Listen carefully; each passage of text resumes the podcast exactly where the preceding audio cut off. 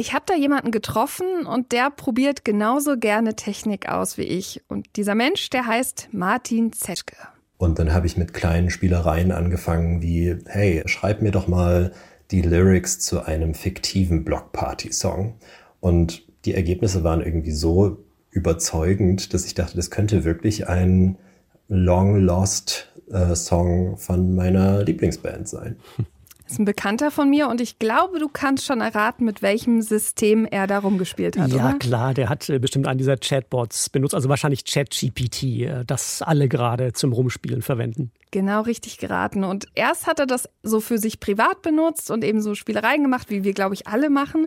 Und dann hat er sich gefragt, ob er das vielleicht auch bei der Arbeit benutzen kann. Er ist nämlich Arbeits- und Organisationsforscher an der Uni Leipzig und er beschäftigt sich mit den Leerlaufzeiten. Also das ist quasi, wenn man arbeitet und dann passiert etwas Unvorhergesehenes und man kann die Arbeit nicht weitermachen.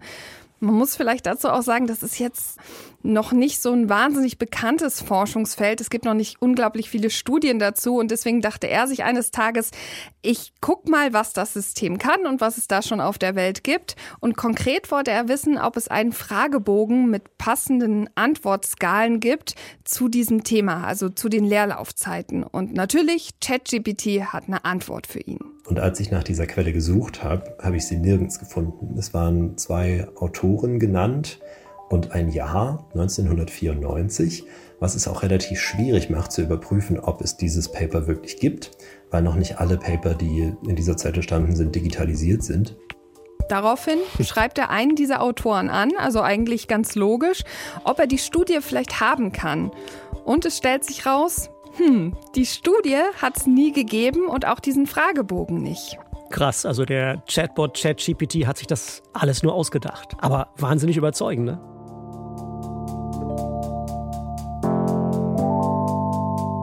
KI verstehen.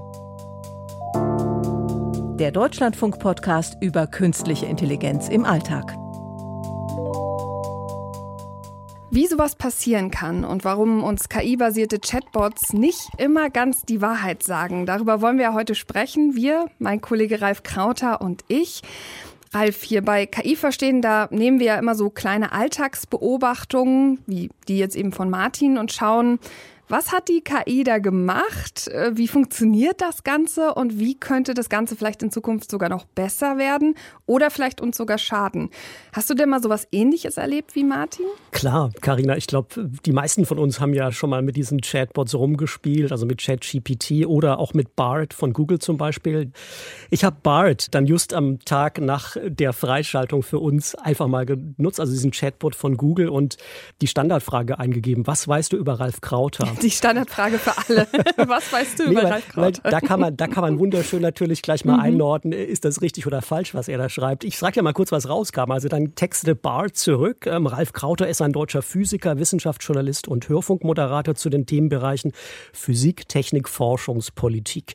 So weit, so gut, dachte ich. Aber jetzt kommt der folgende Absatz und da mache ich eine kleine Quizfrage für dich, Karina. Wir kennen uns jetzt noch nicht so gut. Ja. Wir lernen uns bei diesem Podcast kennen. Ich lese dir jetzt mal den nächsten Absatz von Bart über mich vor und deine Aufgabe ist mal zu zählen, wie viele Fehler da drin sind. Es sind nämlich einige drin. Also nächster Absatz lautet, Krauter wurde 1972 in Berlin geboren. Er studierte Physik an der Humboldt-Universität zu Berlin und schloss sein Studium 1996 mit dem Diplom ab.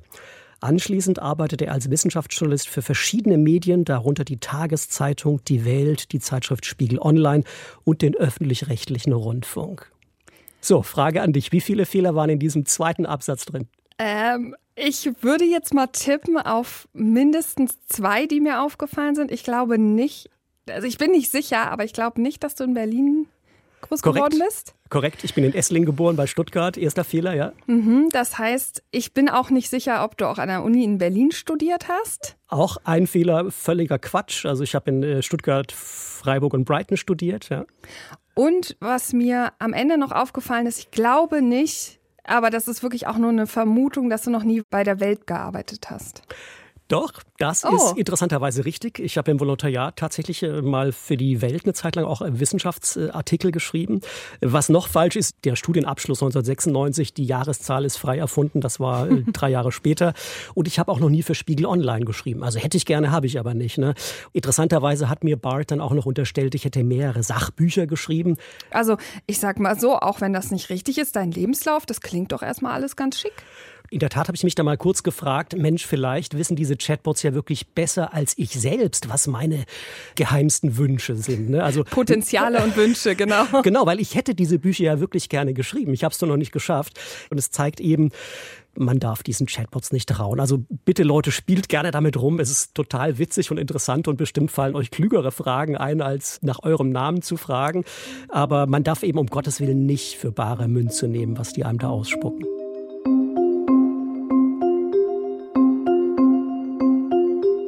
Was dir jetzt und Martin passiert ist, das ist ja erstmal, würde ich sagen, nicht so richtig furchtbar. Also es hat keine schwerwiegenden Konsequenzen. Aber es könnte es natürlich in Zukunft haben, wenn eben solche Lügen für bare Münze gehalten werden. Ist dir denn schon ein Fall untergekommen, wo du sagst, "Hm, da sieht man eigentlich schon das Potenzial dessen, was diese Systeme vielleicht auch verbocken können? Es gibt ein Negativbeispiel, was mir besonders äh, im Gedächtnis hängen geblieben ist. Ein recht tragischer Fall. Ein US-Anwalt namens Stephen A. Schwartz, der hat sich nämlich seinen Ruf komplett ruiniert, weil er blind auf das vertraut hat, was ChatGPT ihm ausgespuckt hat.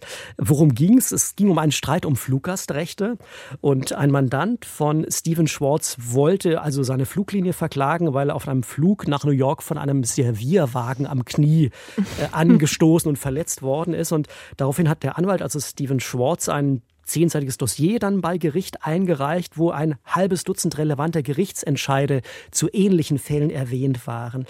Das Problem dabei, er hatte keine Zeit, diese Fälle selber zu recherchieren. Er hat ChatGPT Oh gefragt und ChatGPT hat ihm dann diverse Fälle ausgespuckt. Also Martinez versus Delta Airlines, äh, Zickerman versus Korean Airlines, Varghese versus China Southern Airlines und so weiter. Und man ahnt es schon, all diese Fälle waren frei erfunden. Das wurde dann super peinlich für Steven Schwartz, weil das fiel auf. Keiner der Anwälte der Gegenseite konnte diese Fälle, auf die er Bezug nahm, finden. Die Gerichtsmitarbeiter konnten diese Fälle auch nicht finden. Er musste dann selber dem Richter erklären, wie er eigentlich zu den Fällen in diesem Dossier kam, musste dann die Karten auf den Tisch legen und sagen, das hat mir ChatGPT ausgespuckt. Und er erklärte dem Richter dann auch wirklich wortwörtlich, das kann man in der New York Times nachlesen, ich hatte keine Ahnung, dass die Antworten auch falsch sein könnten. und der Witz ist, Steven Schwartz hat dann sogar das Programm noch gefragt, äh, ChatGPT, sind diese Fälle real? Und das Programm hat geantwortet, ja, die sind real.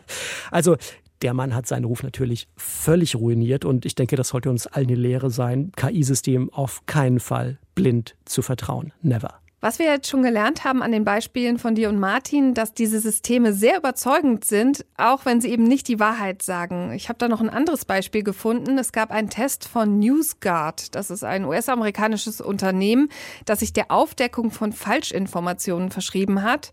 Und ein Mitarbeiter von NewsGuard hat ChatGPT zum Beispiel gebeten, auf Englisch einen Nachrichtenartikel zu schreiben, der darüber berichtet, dass die regierungsfeindlichen Proteste 2019 in Hongkong von der US-Regierung initiiert wurden.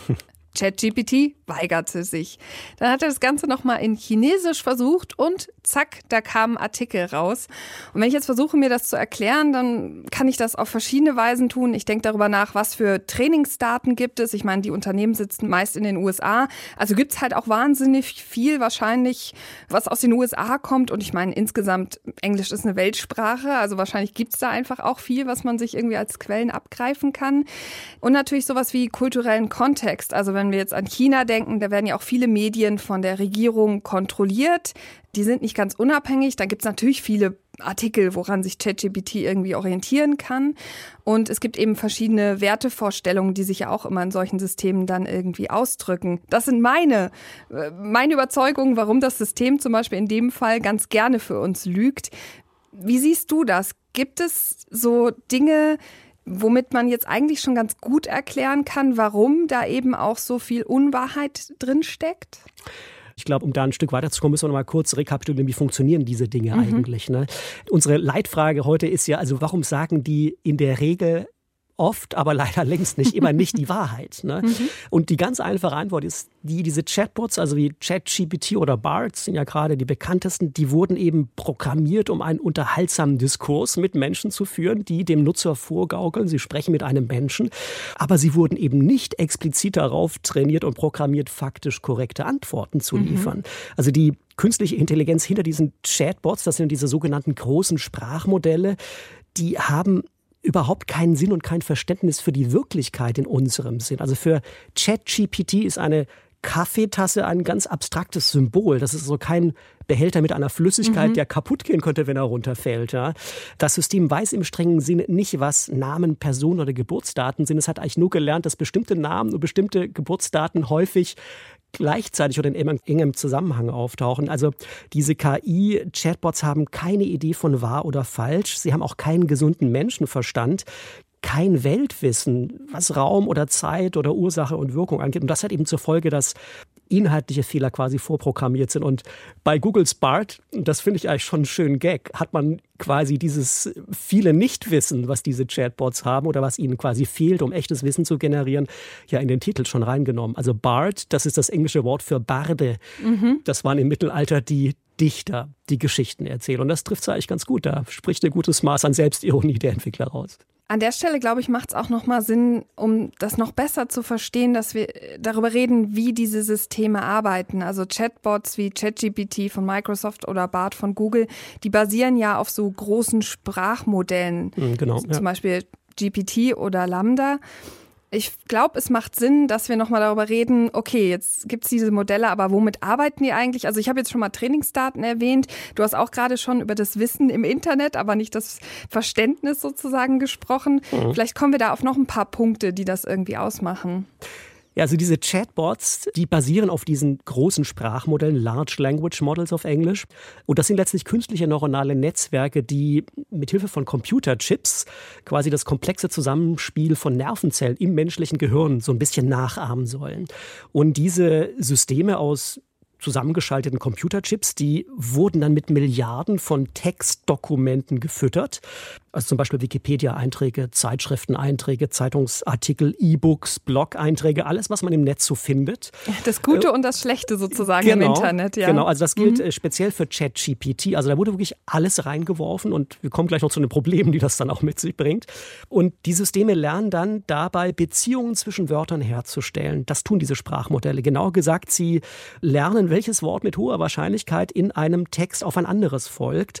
Das kann man sich so ein bisschen vorstellen wie die Autocomplete-Funktion Funktion, die man vom SMS-Schreiben vielleicht kennt. Also man schreibt drei Worte und dann bekommt man schon Vorschläge, was als nächstes kommen könnte. Also wenn ich zum Beispiel eintippe, im Winter ist es, dann schlägt mir das System vor, wahlweise kalt, länger dunkel, kürzer hell oder regnerisch oder sowas in die Richtung. Mhm. Ne? Das bezieht sich dann wirklich auf viele hundert Millionen Wörter, dieses Wissen. Und das wird quasi gespeichert in Milliarden Parametern dieser großen Sprachmodelle, kann man sich vorstellen, wie Stellschrauben, wo die Entwickler dann dran drehen, bis das System möglichst kluge Antworten gibt. Und in Kombination mit Chatbots erzeugen diese Sprachmodelle dann eben plausibel klingende Sätze, um Fragen zu beantworten, die man denen stellt. Das Entscheidende ist jetzt, statistisch gesehen sind die Antworten, die diese Chatbots geben, absolut sinnvoll. Aber inhaltlich können sie auch total falsch sein. Nur ein kurzes Beispiel. Also wenn man jetzt zum Beispiel so ein Chatbot fragt, ähm, der Präsident der USA ist, Punkt, Punkt, Punkt, dann wäre natürlich Joe Biden die korrekte Antwort. Aber das System dürfte auch viele Texte gelesen und verinnerlicht haben, wo zum Beispiel Donald Trump vielleicht noch als oder Präsident Obama. oder Clinton Obama, ja. oder wer auch immer mhm. da sonst noch war. Und es rankt quasi mit einer bestimmten Wahrscheinlichkeit, welchen Namen es da jetzt reinschreiben soll. Es ist auch ein kleines Zufallselement dabei, damit die Antwort nicht immer dieselbe ist. Das heißt, es kann durchaus mal passieren, dass statt der korrekten Antwort, die in diesem Fall ja Joe Biden wäre, der aktuelle Präsident der USA, dann eben Donald Trump auftaucht oder Bill Clinton. Christian Kersting ist Informatikprofessor und KI-Experte an der TU Darmstadt. Ich habe mit ihm über dieses Thema gesprochen und hat mir eben bestätigt, naja, gerade ist es halt wirklich noch so, dass bei diesen Chatbots es mit der Faktentreue leider oft nicht so arg weit her ist. Aber er hat auch gesagt, wir arbeiten echt hart dran, das zu ändern. Vom Design her sind die aktuellen Modelle nicht unbedingt darauf ausgelegt, Wahrheit zu produzieren. Jetzt ist es aber auch so, da sind dann ja immer erst die ersten Aufschläge und dann kann man die Modelle natürlich verbessern, anpassen, anders aufbauen. Und wenn man dann plötzlich möchte, dass das, was produziert ist, verifizierbar ist, dann kann man verschiedene Techniken sich überlegen. Das natürlich gerade in der Entwicklung, um das dann wiederum zu bewerkstelligen.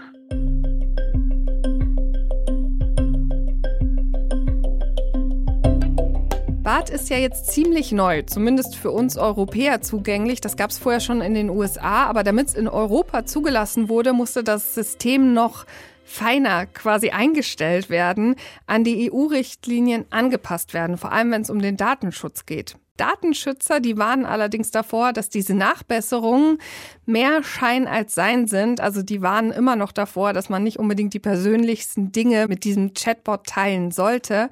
Man merkt aber auch, dass seit diese beiden Systeme online sind, verfügbar sind, dass da schon ein bisschen was passiert ist, damit diese Prompts und damit auch die Genauigkeit dessen, was am Ende rauskommt, vielleicht besser wird. Also es gibt so ein paar Sätze, die man eingeben kann, da kriegt man gar keine Antwort mehr. Also Fragen, die zum Beispiel sowas wie, baue ich eine Waffe oder so, die wollen einem diese Systeme heute gar nicht mehr beantworten. Und da geht es natürlich auch so viel darum, dass man keine Desinformation weiter verbreitet. Und wenn man jetzt an Martin zum Beispiel das sieht, der hat das dann natürlich für mich auch nochmal ausprobiert. Denn sein Erstversuch, der liegt so ungefähr ein Dreivierteljahr zurück. Jetzt hat er nochmal mit ChatGPT gesprochen und hat festgestellt, jetzt kriegt er diese Studie nämlich nicht mehr. Also das funktioniert nicht mehr. Der ist schon nachgebessert worden. Gibt es denn noch was, was wir tun können, damit diese Sprachmodelle vielleicht der Wahrheit etwas näher kommen? Also in der Tat, diese Systeme lernen ständig dazu und jeder, der sie benutzt, hilft natürlich den Entwicklern dabei auch, dass sie besser werden. Woran kann man drehen, um künftig mehr faktentreue Antworten zu geben und diese Halluzinationen, wie Fachleute das nennen, wie kann man die vermeiden? Also eine Option wäre natürlich künftige Sprachmodelle mit bereinigten Trainingsdaten zu füttern, damit die gar nicht erst so viel Quatsch aus dem Internet. Also nicht genau, nicht aufsaugen. alles wie bei ChatGPT, man wir schmeißen einfach alles rein und gucken mal, was dabei rauskommt sozusagen. Ne? Genau, also die haben ja auch dann Webseiten von Verschwörungstheoretikern abgegrast, die glauben, die Erde wird von Reptilien in der Umlaufbahn äh, regiert und, und alle möglichen anderen Dinge. Ne? Und das heißt, wenn man da vorher wählerischer wäre, wenn man den Sprachmodell nur verifizierten Content füttert mit korrekten Fakten, die mit belastbaren Quellen Quellen belegt sind, ohne Vorurteile, ohne sexistischen oder rassistischen Verzerrungen sozusagen, das wäre natürlich schon mal ein sehr wichtiger Schritt. Forscher der Uni Washington haben mal untersucht, was sich damit tatsächlich erreichen ließe an Verbesserungen. Sie sagen, ja, toxische Aussagen lassen sich damit schon reduzieren, also Rassismus, Sexismus, solche Dinge oder Hassbotschaften. Eine Garantie gegen Halluzinationen gibt es aber leider dann doch nicht. Und das zweite Problem bei diesem Ansatz ist, es ist extrem aufwendig, mhm. diese riesigen Textdatenbanken, die aus Hunderten von Milliarden von Wörtern bestehen, alle quasi auf diese Weise zu annotieren oder mit genaueren Informationen äh, zu versehen. Das kann man praktisch gar nicht machen. Das heißt, für universelle Chatbots, mit denen man wirklich über Gott und die Welt reden kann, also wie eben BART oder ChatGPT, wird es sehr schwer, diesen Ansatz zu verfolgen. Was ChatGPT deswegen macht, ist was anderes. Die setzen auf das sogenannte Reinforcement Learning from Human Feedback. Vereinfacht gesagt, lassen die ihr Modell Fragen beantworten. Mehrere wahrscheinliche Antworten werden dann einem menschlichen Gutachter vorgelegt und der bewertet dann, das ist überzeugend, das ist nicht überzeugend.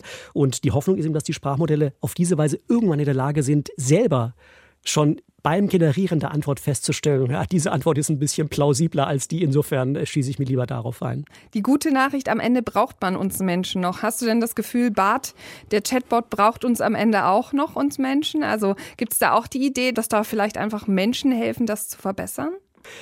Da lässt sich Google nicht so genau in die Karten schauen. Ich bin mir aber sehr sicher, dass die natürlich auch von diesem User-Feedback profitieren.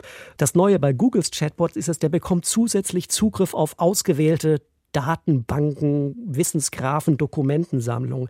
Das sind so Dinge, die Google sowieso im Speicher hat, weil seine Suchmaschine das auch nutzt. Das ist sozusagen eine Kombination aus einem Sprachmodell, das den statistischen Ansatz wählt, wie bei ChatGPT, ergänzt um einen sogenannten wissensbasierten Ansatz, wo also wirklich belastbare Fakten in einem Fundus hinterlegt sind. Fachleute sprechen da von sogenannten Wissensgrafen und das hat mir Christian Kersting, mit dem ich auch darüber gesprochen habe, so erklärt. Was Sie jetzt machen können, ist, Sie haben wieder Ihren Prompt Und jetzt nehmen Sie diesen Prompt und fragen erst den Wissensgraph, welche Zusatzinformationen gibt es denn? Und dann können Sie Ihren Prompt automatisch erweitern lassen und damit hoffentlich eine bessere Antwort kriegen und auch wieder aus dem Wissensgraph Verweise, Querverweise in den generierten Text mit einarbeiten. Aber es ist doch eigentlich jetzt schon so, also Bart zumindest, da kann man ja jetzt schon sozusagen auch gleichzeitig bei Google nebenbei suchen. Also das ist ja auch so eine Mischung aus, es gibt eigentlich einen relativ festen Trainingssatz, die haben aber auch mit dem Internet trainiert und dann halt jetzt kriegt man auch immer noch die Möglichkeit, dass man als Quelle quasi im Internet nochmal nebenbei nachgucken kann. Also so ganz abwegig ist das, was da erzählt wird, ja gar nicht. Also wir sehen schon die Ansätze sozusagen in die Richtung, oder? Ja, also genau bei BART ist es definitiv schon so, dieses System hat die Möglichkeit, auf Informationen aus dem Internet quasi in Echtzeit zuzugreifen. Also da nutzt Google natürlich seine Kompetenz äh, in Sachen Suchmaschinen. Und das Fernziel ist natürlich, ähm, dass man den aktuellsten Informationsstand hat, also durch Zugriff auf das Internet dass also die Information, die das Sprachmodell gespeichert hat, nicht dann endet, wenn sein Training zu Ende war, was bei ChatGPT ja am Anfang äh, dann das Ende des Jahres 2021 war, weswegen Informationen, die danach in die Welt kamen, da gar nie ausgegeben wurden. Da kam dann immer nur die Meldung, ich habe leider keine Information über diesen Zeitraum. Ne? Aber da arbeiten die natürlich auch dran. Ich denke, es ist nur eine Frage der Zeit, bis auch OpenAI, äh, Schrägstrich Microsoft, Bing natürlich die Suche damit einbauen werden. Vom Fernziel sind aber beide noch ein Stück entfernt aus meiner Sicht. Das Fernziel wäre ja zumindest für kommerzielle Anwendungen, die also nicht nur Userinnen und User zum Spielen verleiten sollen. Mhm. Das Fernziel wäre, dass Chatbots am Ende nur Aussagen von sich geben, die sie auch mit wirklich vertrauensvollen Quellen belegen können. Und soweit sind wir noch nicht, weil das für das globale Weltwissen eine sehr schwierige Aufgabe ist. Mhm. Ja, da müsste man zu allen Themenbereichen immer Bescheid wissen. Aber für eingeschränkte Wissensbereiche gibt es sowas tatsächlich schon. Also ich glaube, so wie die Entwicklungen in der künstlichen Intelligenz sind, sind oft, wenn man sich zu Recht beschwert, die Lösung unter Umständen schon wieder auf dem Weg. Wenn Sie mich also fragen wann wird es das geben? Das gibt es schon. Und jetzt ist wieder eine Frage der Qualität. Und sind wir schon zufrieden genug? Und da würde ich sagen, nein, da ist noch Luft nach oben. Aber wir werden immer besser. Und es kommt dann immer auf die Anwendung an, ob das Maß, was man erreicht hat, den Level, ob der schon gut genug ist oder nicht für die Anwendung. Christian Kersting von der TU Darmstadt, den wir gerade gehört haben, der hat mit dem Unternehmen Aleph Alpha aus Heidelberg zusammengearbeitet. Aleph Alpha entwickelt ja selbst ein Sprachmodell, ein universelles, also so eine generative KI, die hat den Namen Luminous. Das wird auch schon trainiert und vermarktet, das Modell. Und in Kooperation mit Christian Kersting haben die so eine Art Faktencheck für den Textoutput dieses Systems generiert und implementiert. Relativ neue Entwicklung. Im April, Mai kam man damit raus und ist damit auch im globalen Vergleich, glaube ich, durchaus durchaus konkurrenzfähig. Also da ist vieles im Flow und wir werden in den nächsten Monaten, glaube ich, rasante Fortschritte sehen, wie diese generativen Sprachmodelle immer besser werden und auch immer faktentreuere Antworten liefern. Also die werden sich der Wahrheit sukzessive annähern. Äh, trotzdem glaube ich, die eierlegende Wollmilchsau, also der Chatbot, mit dem man dann wirklich über alles reden kann und der immer die korrekte Antwort liefert, davon sind wir doch noch relativ weit entfernt. Aber wenigstens hast du uns gute Nachrichten mitgebracht, weil ein deutsches Unternehmen arbeitet auch daran. Das sind ja immer sehr beruhigende ja. Nachrichten, weil oft bekommen wir ja eben solche Systeme irgendwie entweder aus dem amerikanischen Bereich oder aus dem chinesischen Bereich oder so. Und da sind vielleicht so Datenschutzstandards und so Einschränkungen vielleicht auch nochmal eine ganz andere Sache. Schon mal gute Nachrichten. Ja. Aber jetzt sagst du immer, das ist so ein bisschen Zukunftsmusik. Was müssen wir denn jetzt noch tun, damit das endlich passiert? Also was ist nötig, damit diese Idee wirklich, wirklich Realität wird? Die Frage ist, wie kann man den Systemen dieses Weltwissen letztlich beibringen. Und viele Experten glauben, wahrscheinlich nur, indem man sie selbst auch irgendwie die Welt erfahren lässt. Und deswegen gibt es zum Beispiel sehr spannende Grundlagenforschungsprojekte, wo unter anderem Google mit Forschern an der TU Berlin zum Beispiel daran arbeitet, dass man Roboter, die mit Sensoren ausgestattet sind, mit Chatbots koppelt. Die sollen also mit physischen Eindrucken sozusagen geerdet werden und ein eigenes Verständnis dafür entwickeln, wie die Natur funktioniert. Also dass zum Beispiel die vorhin erwähnte Kaffeetasse kaputt geht, wenn sie runterfällt. Das könnte so ein Roboter dann ja mit eigenen Augen sehen, wenn er das Experiment macht. Und die Idee, dass man auf diese Weise den Robotern ein rudimentäres Weltverständnis einhauchen könnte, die steht im Raum. Dann würden sie uns wahrscheinlich besorgniserregend ähnlich werden, Karina, muss ich leider sagen.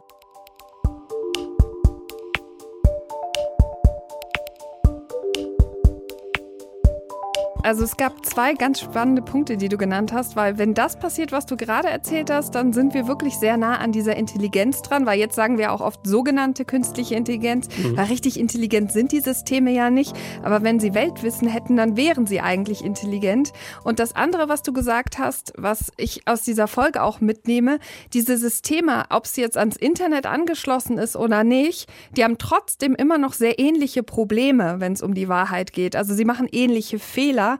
Nachdem du dich über das Thema jetzt so schlau gemacht hast, ändert das was für dich im Alltag? Also benutzt du dieses Thema noch? Gehst du anders mit dem um? Bist du misstrauischer oder warst du vorher schon, sag ich mal, nicht der Mensch, der gesagt hat, ja, die sagen immer nur die Wahrheit?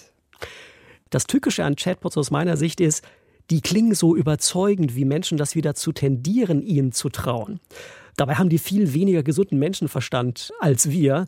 Und deswegen wäre quasi mein Plädoyer, man sollte so ein Chatbot wie ChatGPT oder BART eigentlich so ähnlich behandeln wie einen guten Kumpel, mit dem man im Biergarten sitzt und von dem man weiß, der hat eigentlich schon zwei oder drei Drinks zu viel gehabt. Das kann unheimlich inspirierend sein, mit dem zu quatschen und man kann auch viel von ihm lernen, weil er viel gesehen hat und vielleicht unheimlich viel rumgekommen ist. Aber man hat dabei immer auch im Hinterkopf, dass er stellenweise kompletten Blödsinn redet. Sich vielleicht morgen nicht mal mehr an das erinnert, was er einem dann gestern Abend erzählt hat. Mögen muss man den Typ trotzdem. Wenn wir jetzt zur Anfangsfrage zurückkommen, warum sagt ChatGPT mir nicht die Wahrheit? Dann ist das eigentlich die falsche Frage. Denn die Systeme, die können ja gar nicht unterscheiden zwischen Wahrheit und Lüge.